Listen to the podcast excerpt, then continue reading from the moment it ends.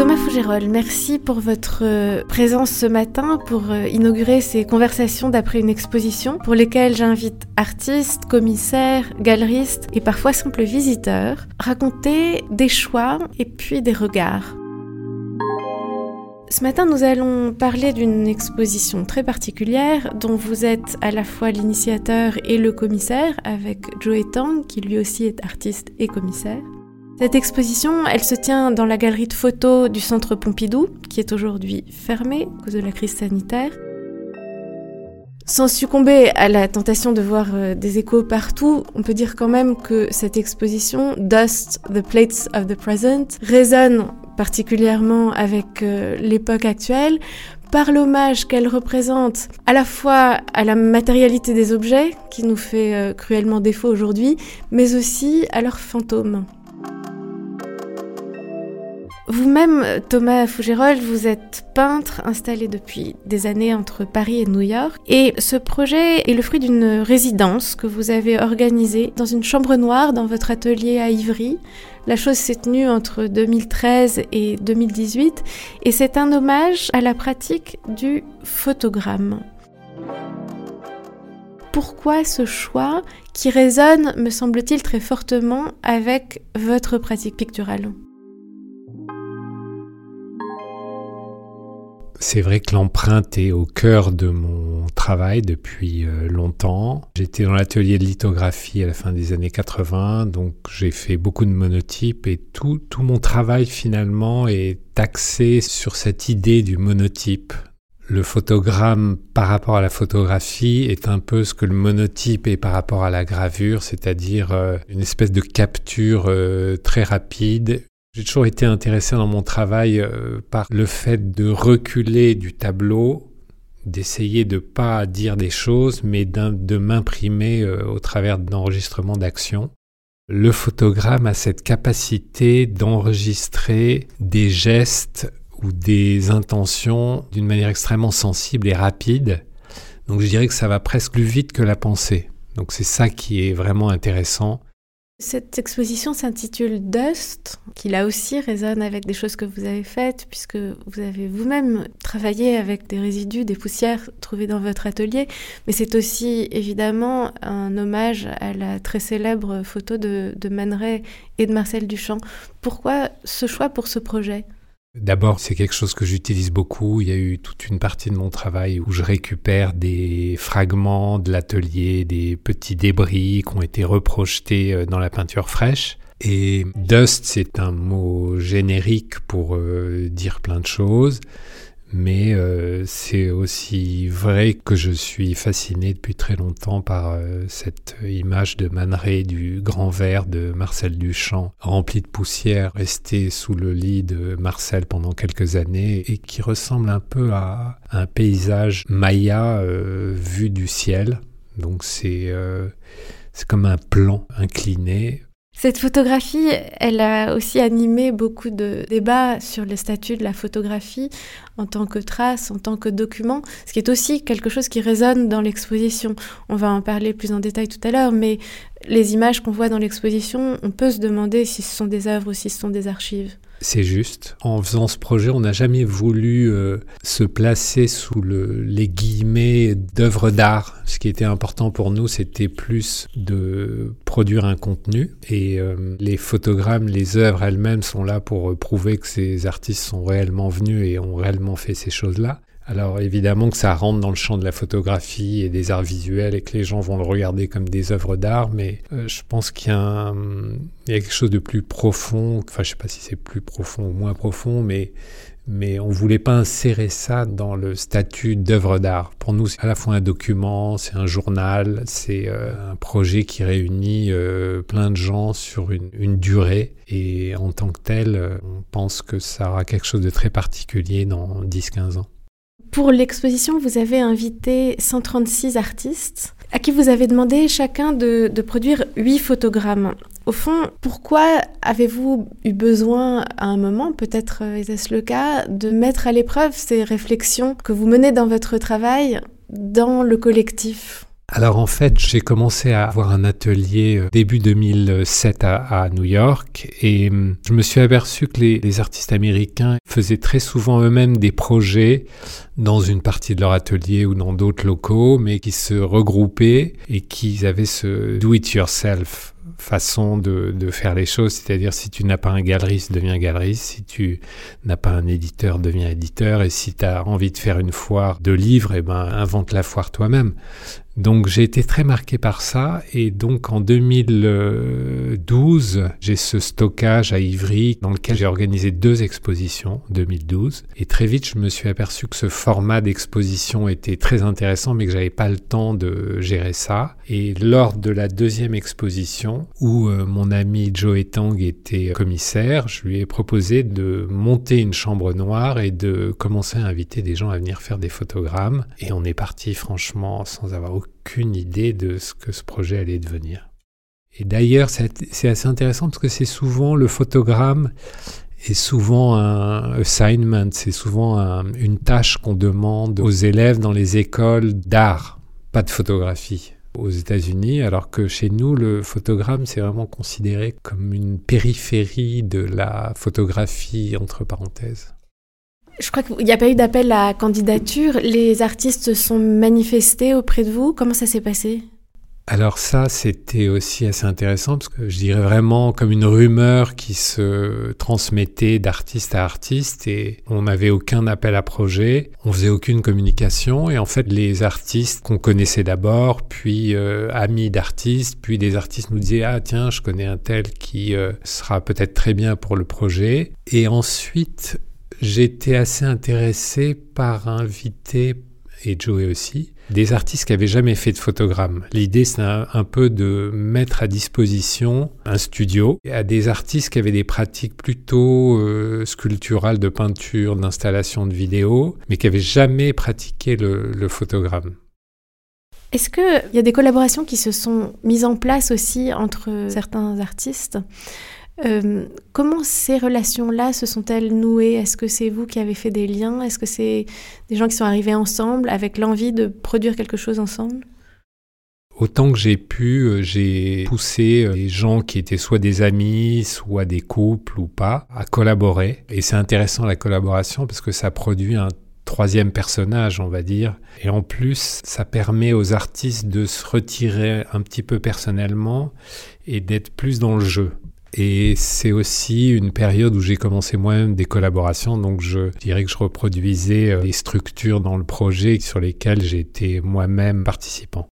Et je dirais qu'entre les participants, il y a eu des interactions, il y a eu des histoires d'amour, il y a eu des divorces, il y a eu, la vie, quoi. Donc c'était aussi fort sur ce point de vue. Au fond, on a presque l'impression que Dust, c'est une sorte de grand corps euh, hybride qui est devenu autonome, qui, qui s'auto-gère. En fait, le projet a grandi de lui-même. Je pense que c'est vraiment euh, ça le principe du projet, c'est-à-dire qu'on n'avait pas euh, délimité les bordures vraiment de fallait-il le vendre, fallait-il... Euh, on n'avait pas trop d'idées au départ, et en fait c'est en, le faisant que le projet s'est délimité lui-même.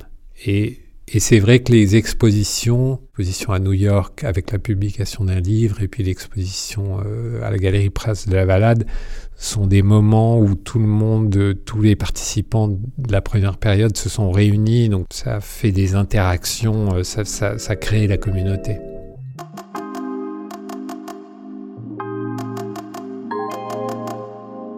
Alors, je voudrais qu'on dise maintenant un mot de l'exposition qui se tient au Centre Pompidou. C'est un vaste espace euh, rectangulaire dont trois murs sont tapissés d'images de ces tirages photographiques en noir et blanc, donc 136 fois 8 images et il y a quelque chose de très immersif dans cet accrochage. Ces feuilles sont chacune accrochées par le haut, donc elles battent sur le mur, il y a quelque chose de très vibrant. Vous les avez accrochés par série, qui donne à l'ensemble quelque chose de, très photographique, presque quelque chose de, l'ordre du montage. Et puis, au centre de l'espace, il y a quelques tables, vitrines qui montrent d'autres images. Et puis, il y a aussi des résidus de la préparation de ces travaux, c'est-à-dire des morceaux de collage euh, et puis quelques vues d'exposition. Donc ça fait quelque chose qui évoque vraiment un, laboratoire qui est, un peu de l'ordre du subconscient. Il y a aussi des calendriers qui vous ont servi à, organiser, à planifier les, rendez-vous avec les artistes, et puis une photo de la chambre noire. On a l'impression d'être un peu dans le laboratoire avec vous. En fait, je me disais en regardant l'exposition que on était presque devant une sorte de grande horloge, devant un grand calendrier, un morceau de temps qu'on a sous les yeux. Est-ce que c'est un peu comme ça que vous l'avez pensé? Florian Ebner, qui est le directeur de la photographie au Centre Pompidou, a eu l'idée, quand je lui ai montré les calendriers, de les intégrer même de les mettre sur le premier mur d'entrée avant qu'on rentre dans la grande salle où tous les photogrammes sont accrochés. Je pense que c'était très juste de sa part. Je dessine des calendriers depuis à peu près le moment où je vais à New York pour justement arriver à gérer le temps euh, du travail, mais le temps intime, parce que sur ces calendriers, il y a des choses extrêmement personnelles.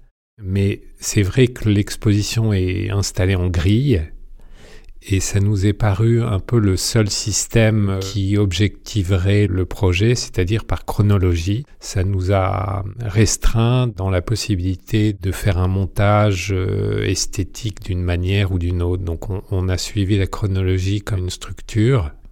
Moi, je vois pas ça comme une horloge, mais je vois plutôt ça comme une vibration. Je dirais que c'est très sonore au fond. Je dirais que c'est à la musique que je relirais ou au son, peut-être pas la musique, mais c'est à quelque chose de sonore que je relirais. Ça, c'est comme un bruit de ruche d'abeilles pour moi.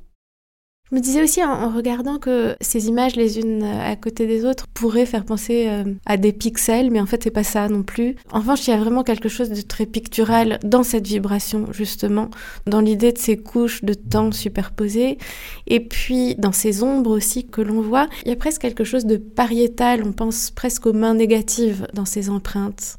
J'ai un peu plus de 50 ans et quand j'ai commencé à avoir l'atelier à New York, j'ai rencontré une génération plus jeune d'artistes. À New York, il y a ce truc de la communauté qui existe depuis très longtemps parce que c'est une ville difficile et qui est quelque chose qui existe aussi maintenant à Paris parce que la ville est devenue plus difficile pour des raisons économiques, par la pression euh, de la société elle-même. Et en fait, c'était intéressant avec Joey d'inviter toute une série d'artistes assez jeunes qui avaient pas 30 ans ou à peine 30 ans et qui, pour moi, sont vraiment une génération qui revisite un vocabulaire extrêmement basique. Justement, le photogramme permettait vraiment d'enregistrer ces, ces gestes très primaires de manière extrêmement rapide et de les solidifier. C'est intéressant dans tout le projet de voir qu'il y a des artistes qui ont 22 ans et d'autres qui ont 75. Et de voir que tout ça est ensemble, mais est fabriqué différemment. Quand on regarde de plus près ces images, une chose me frappe, c'est le côté très intime en général euh, qu'on peut y voir. Je pense par exemple à Guillaume Bresson qui montre euh, des collages, si je ne me trompe pas, qu'il fait pour ses peintures, mais qu'en général il montre pas ou qu'il commence tout juste à montrer. Je pense euh, à des images d'Agnès Turnauer où on devine des pelures de taille crayon. Donc on imagine aussi des choses ramassées sur le sol de l'atelier. On sait combien c'est important pour elle. Est-ce que vous avez le sentiment que ça a développé ça chez les artistes que peut-être l'atmosphère de la chambre noire aussi a donné lieu à des productions qui touchaient à l'intimité de leur création. C'est là où le photogramme est vraiment intéressant parce qu'il va plus vite que la pensée, qui enregistre des mouvements euh, avant la pensée, c'est-à-dire peut-être plus intimes. C'est vrai que Guillaume a tout un travail avant ses peintures de collage, de photographie, et en fait c'est un artiste toujours assez mécontent et euh, je l'adore pour ça.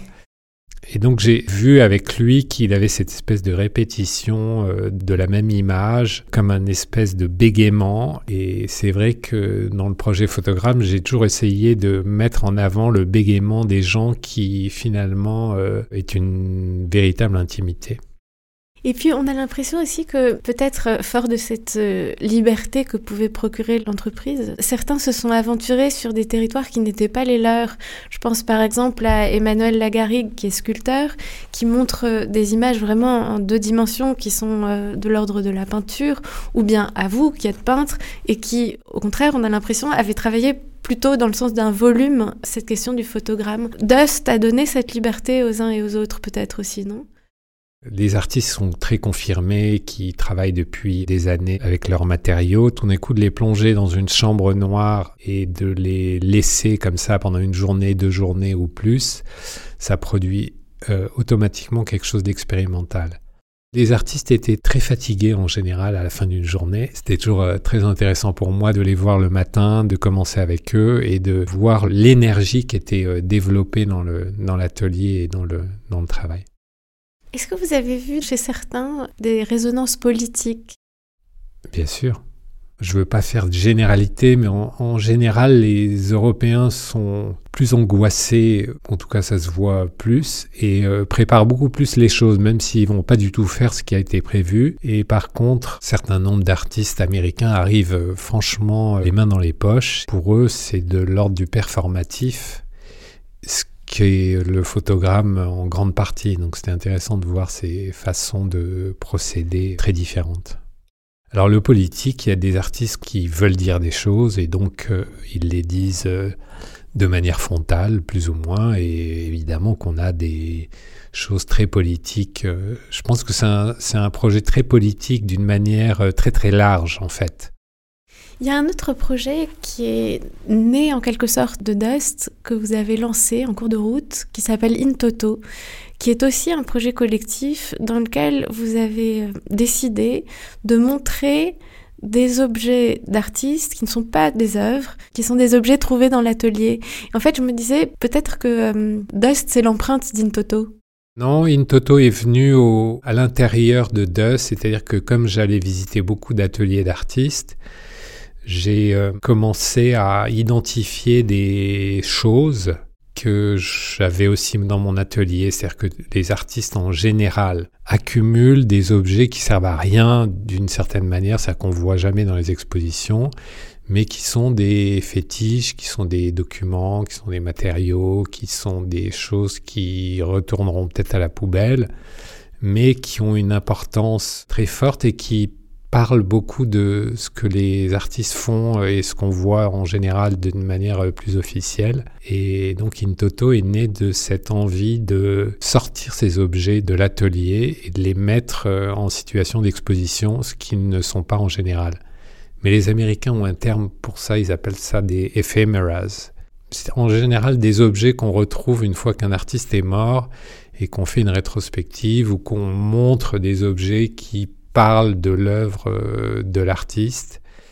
C'est un projet que j'ai commencé avec Julien Carin et Pepo Salazar et donc on a fait 8-9 expositions déjà avec cet ensemble de pièces. Et dans l'exposition euh, Dust, euh, comme euh, vous disiez, il y a une vitrine qui réunit des morceaux de photogrammes, des papiers déchirés, mélangés à, à, du tabac et à des tickets de métro, que j'ai récupérés au fur et à mesure aussi, puisqu'il y avait des espèces de concrétions de plusieurs artistes qui se collaient les uns aux autres. C'est vrai que je suis devenu très attentif à ce qui sort du cadre de vision habituelle. On a l'impression dans l'ensemble de ce projet, et de Intoto d'ailleurs, que vous vous engagez sur des voies latérales, que vous contournez les grands chemins du monde de l'art. Et c'est ce qui donne à, ces objets quelque chose d'extraordinairement touchant d'ailleurs, qui relève de, de la nécessité personnelle, intime. Et finalement, ce projet se retrouve au Centre Pompidou, on est très heureux que ce soit arrivé au Centre Pompidou, même si malheureusement on peut pas voir l'exposition, mais euh, on n'avait absolument pas prévu de refuge pour ce projet. C'est vrai qu'on a eu la chance d'avoir Carolina Lewandowska et Florian Ebner qui ont été extrêmement enthousiastes sur ce projet et qui ont vraiment voulu l'avoir au, au Centre Pompidou. Vous avez fait don de ces images au centre. Telles qu'elles sont accrochées là, elles ont une forme qui relève presque de l'installation d'ailleurs elle pourrait être accrochée de mille autres manières, évidemment, et aussi séparées les unes des autres, ces séries d'images. On a l'impression qu'au fond, c'est une sorte de grand jeu aussi que vous avez offert au centre. On a fait don, mais c'est les artistes qui ont fait le don, puisque l'archive est vraiment euh, constituée des œuvres de tous ces artistes-là.